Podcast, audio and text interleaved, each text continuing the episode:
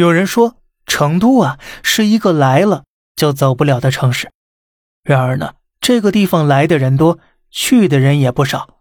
智联招聘数据显示啊，二零一六到二零二一年，成都人才流出比例在主要新一线城市里连年第一，直到二零二零年才扭转了人才净流出的状态。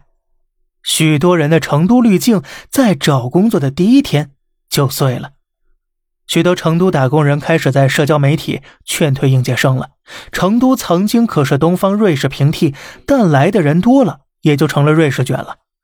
检索小红书和微博关于成都就业的帖子，发现成都找工作太难的吐槽越来越多了。应届生们没有预料到，成都更多的是销售、客服、审核这些人力密集型岗位。今年二季度，成都再次成为全国招聘需求最旺盛城市，但是。不少网友吐槽，一看招聘岗位全是销售和客服，这孙悟空来了都要打两百个电话才能走得脱呢。根据智联招聘数据，流入成都的人才主要从事的是房地产、互联网、电商行业，而这些行业最缺的便是销售和客服了。五八同城招聘研究院数据显示，二零二零年成都一度是全国销售和客服招聘需求最旺盛的城市了。以互联网销售为例，这个岗位普遍被认为可替代性高，很难稳定，还需要有社牛天赋，是不少年轻人最嫌弃的职业之一了。工资低，待遇差，是成都社畜们普遍吐槽的第二大坑了。一天一百块，可能招不到一个农民工，但一定能招到一个研究生。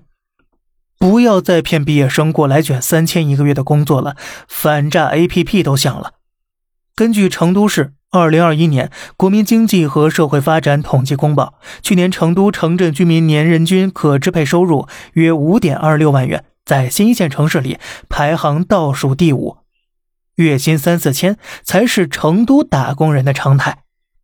除了工资低，一些不交五险一金还理直气壮的公司，更是劝退了一大波打工人，让人忍不住调侃：北上广不相信眼泪，成都不相信劳动法。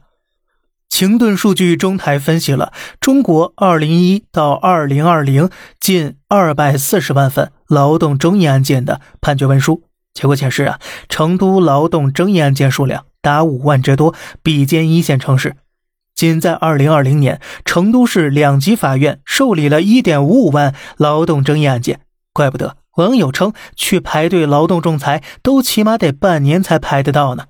而那些希望摆脱通勤痛苦的大城市难民，在成都也是难以如愿的。